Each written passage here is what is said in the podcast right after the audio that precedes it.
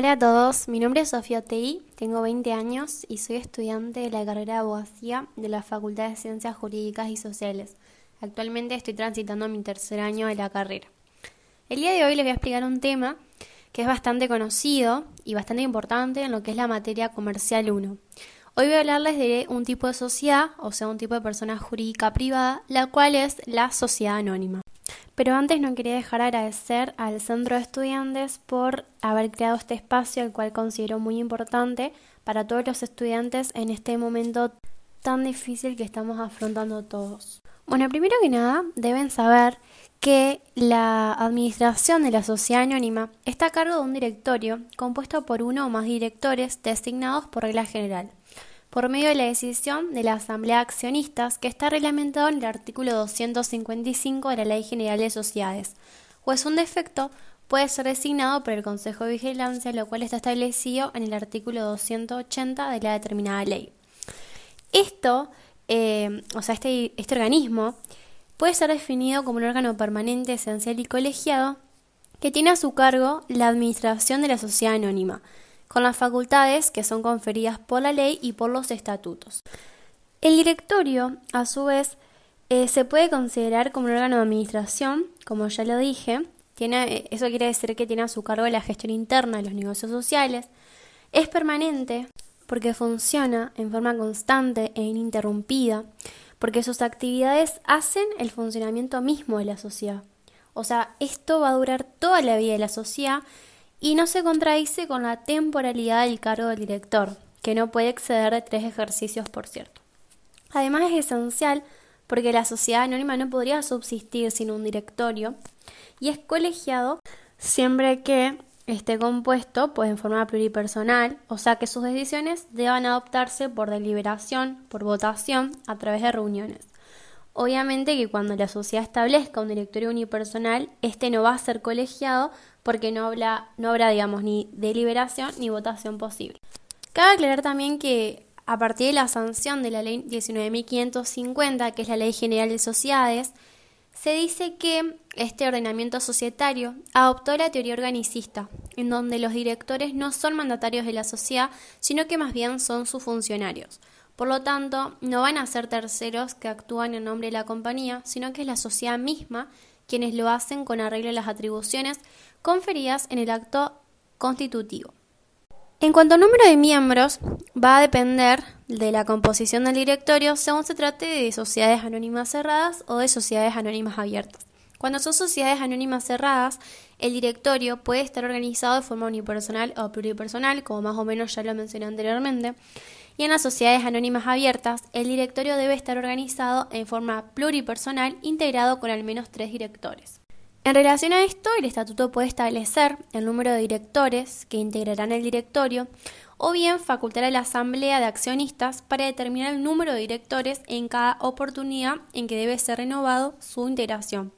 Pero para ello, el estatuto deberá establecer el número máximo y mínimo de los directores, establecido en el artículo 255 infine de la ley. Eh, a su vez, bueno, los directores pueden ser reelegidos indefinidamente. Los requisitos para ser director, bueno, puede ser o no socio, no es obligatorio que sea accionista, salvo que, bueno, el estatuto lo exija. Debe tener capacidad para ejercer el comercio. Eh, bueno, la doctrina se encuentra sumamente dividida en que si se puede o no que una persona jurídica sea el director. No hay límite para la acumulación de este tipo de cargos, tampoco hay límite para su edad, salvo que el estatuto bueno lo prevea. Debe prestar las garantías que determine el estatuto, según el artículo 256 de la Ley General de Sociedades. La mayoría absoluta de los directores debe tener un domicilio en la República, debiendo todos ellos constituir un domicilio especial donde bueno, van a ser válidas las notificaciones que se les efectúen con motivos del ejercicio de sus funciones, incluyendo las relativas a la acción de responsabilidad. En cuanto a las previsiones o incompatibilidades para ser director, no van a poder ser ni gerentes ni directores las siguientes personas. Los que no pueden ejercer el comercio, los clérigos, los magistrados, por ejemplo, los fallidos por quiebra culpable o fraudulenta, hasta 10 años después de su rehabilitación, los fallidos por quiebra casual o los concursados hasta cinco años después de su rehabilitación, los condenados con accesoria de inhabilitación de ejercer cargos públicos, eh, por hurto, robo, defraudación, cohecho, emisión de cheques sin fondos, delitos contra la fe pública, los condenados por delitos cometidos en la Constitución, funcionamiento y liquidación de sociedades, en todos los casos hasta después de 10 años de cumplida la condena. Tampoco pueden serlo los funcionarios de la Administración Pública cuyo desempeño se relacione con el objeto de la sociedad hasta dos años del cese de sus funciones. En cuanto a la elección, este, para la designación de directores, la Ley 19.550 prevé distintos tipos de elección. La elección por asamblea ordinaria, la elección por categoría de acciones, la elección por consejo de vigilancia y la elección por voto acumulativo. En la elección por asamblea ordinaria, los directores van a ser designados por mayoría absoluta, mitad más uno, de los votos presentes en la asamblea ordinaria de accionistas. Este es el principio general para la elección de directores. En la elección por categoría de acciones, cuando en la sociedad exista diversas clases de acciones, el estatuto puede prever que cada clase elija uno o más directores. Por ejemplo, acciones clase A pueden elegir seis directores, acciones clase B pueden elegir tres, o acciones clase A pueden elegir directores y acciones clase B no pueden elegir directores. De esta forma, básicamente se va a buscar que en el directorio estén representados todas las categorías de accionistas. Bueno, la elección por Consejo de Vigilancia es cuando el estatuto así lo prevé, los directores podrían ser designados por el Consejo de Vigilancia. La elección por el voto acumulativo. Los accionistas tienen derecho a elegir hasta un tercio de las vacantes a llenar en el directorio para el sistema de voto acumulativo. Es un sistema de elección de directores cuya finalidad va a ser lograr que los grupos minoritarios tengan una representación dentro del directorio de la sociedad anónima. Constituye un derecho inderogable estatutariamente a menos que se haya elegido el sistema de elección por clases caso por el cual se aplicará eso. En cuanto a la remoción de los directores en el ámbito interno de la sociedad, solo la Asamblea de Accionistas podrá removerlo. Podrá hacerlo libremente sin necesidad de expresar justa causa. Por lo tanto, si un accionista que pretende remover al director deberá pedir al directorio o al síndico que convoque una asamblea ordinaria para tratar el tema.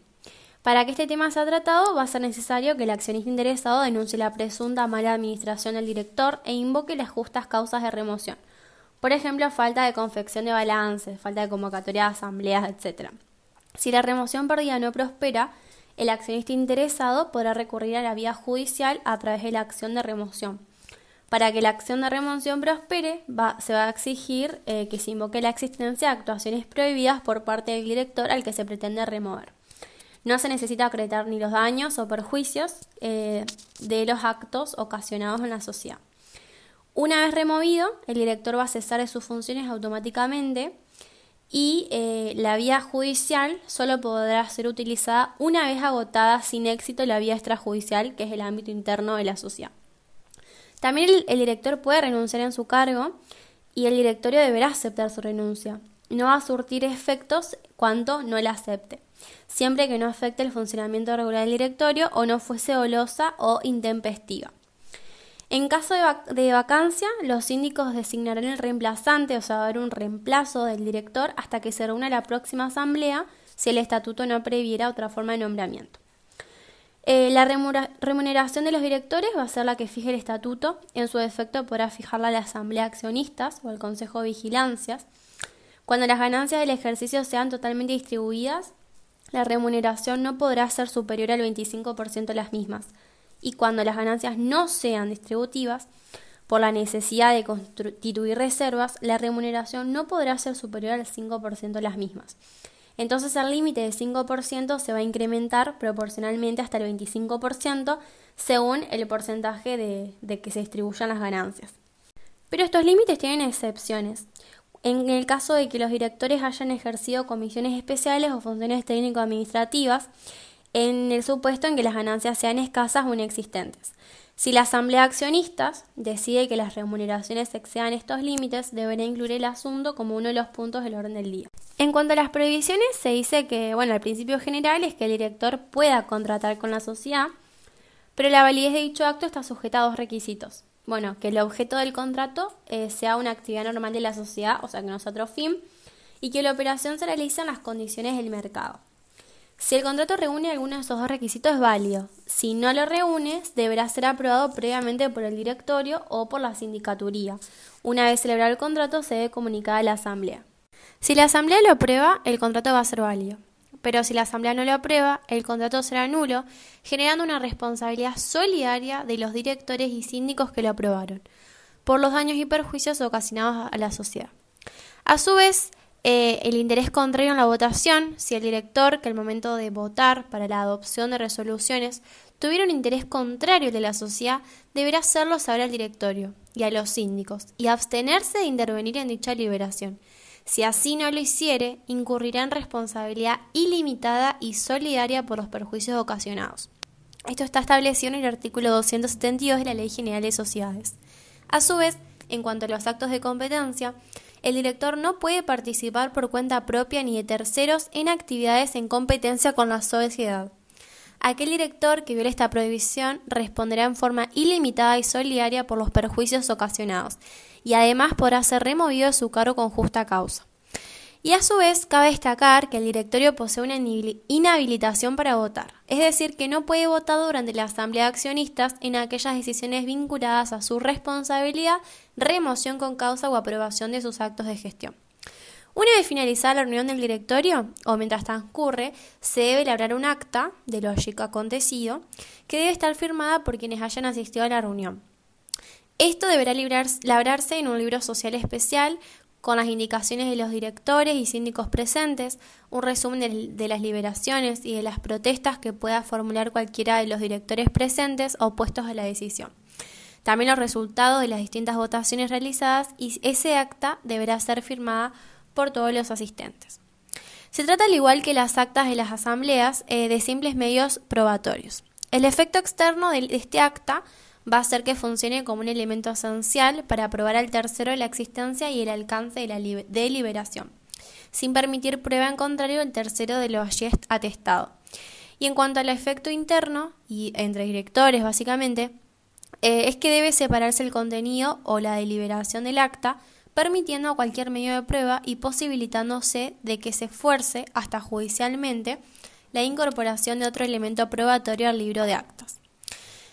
Bueno, si bien la ley 19.550 no ha previsto la acción de impugnación de decisiones del directorio, según la doctrina y la jurisprudencia, estas decisiones adoptadas son impugnables de nulidad en los siguientes casos. Bueno, cuando violen la ley, o sea, el estatuto o el reglamento, cuando afecten el interés social y cuando beneficien exclusivamente al grupo de control de la sociedad. Eh, la legitimación para impugnarlo va a ser bueno, los accionistas, los integrantes del órgano de fiscalización, los directores que no hayan contribuido a adoptar dicha resolución. Y el plazo de prescripción de la acción no puede ser mayor a tres meses y debe computarse para los directores o para los síndicos que hubiesen sido notificados de la celebración de la reunión desde el día de su clausura y para los accionistas desde que tomaron conocimiento de la decisión viciada de nulidad. Bien, Ahora, en cuanto a un comité ejecutivo, se puede decir que la sociedad anónima posee un órgano integrado por directores que tienen a su cargo únicamente la gestión de los negocios ordinarios. El Estatuto de la Sociedad Anónima puede prever la organización de un comité ejecutivo que estará integrado exclusivamente por directores designados por el directorio.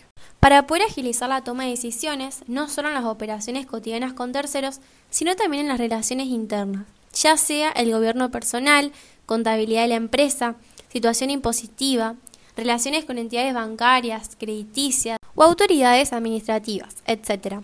La función es tener a su cargo únicamente la gestión de los negocios ordinarios y la sociedad anónima, es decir, la ejecución de los actos normales tendientes al cumplimiento del objeto social, según el giro rutinario de los negocios sociales. La constitución del comité no importa delegación de las funciones por parte del directorio, porque éste actúa bajo la vigilancia y supervisión del directorio. Esta creación no modifica las obligaciones y la responsabilidad de los directores. En cuanto a la responsabilidad de los directores, bueno, van a responder frente a la sociedad, accionistas y terceros en los siguientes casos. Bueno, cuando incurran un mal desempeño de su cargo, o sea, violen los deberes de la lealtad y diligencia, cuando violen la ley el estatuto del reglamento o cuando produzcan cualquier otro daño por doble abuso de facultades o culpa grave. En principio, su responsabilidad es ilimitada y solidaria para resarcir los daños y perjuicios ocasionados. Esto es consecuencia del carácter colegiado del órgano, que impone a cada uno de sus integrantes un deber de vigilancia o control de la totalidad de la gestión empresarial, y la invocación de no haber tenido injerencia en la administración de los negocios sociales no entraña causal exculparía alguna. Pero cabe destacar que va a quedar extendo de la responsabilidad del director que habiendo participado en la deliberación o resolución generadora de responsabilidad deje constancia escrita de su protesta. Además deberá comunicárselo al síndico antes de que su responsabilidad sea enunciada o de que ejerzan contra él una acción judicial de responsabilidad. Además, va a extinguir la responsabilidad cuando la sociedad apruebe la gestión del director o gerente, cuando la sociedad renuncia en forma expresa a reclamar daños y perjuicios contra el director o gerente, y cuando la sociedad acuerde una transacción con el director o gerente responsable en cuanto a indemnización por daños y perjuicios ocasionados. Además, bueno, que la responsabilidad no surja por violar la ley, estatuto o reglamento y que no exista oposición de accionistas que representen al menos el 5% de capital. Bien. Eh, bueno, el cargo de director es personal e indelegable. Esto significa que el director no puede legar su cargo en un tercero.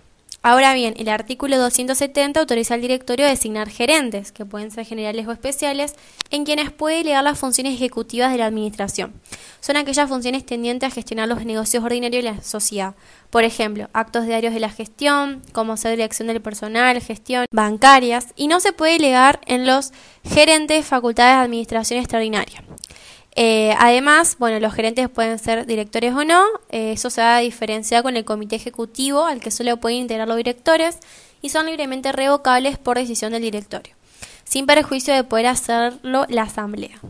Bueno, la existencia de gerentes en la sociedad no excluye la responsabilidad de los directores porque, bueno, estos deben ejercer la función de vigilancia sobre los actos desempeñados por los gerentes. Y por su parte, bueno, los gerentes van a poder responder ante la sociedad y los terceros por el desempeño de su cargo en la misma extensión y forma que los directores. Así que bueno, cerrando el día de hoy con eh, la sociedad anónima en cuanto a el órgano de directorio, el comité ejecutivo y también los gerentes. Así que nada, les agradezco y espero que les sirva. Muchas gracias.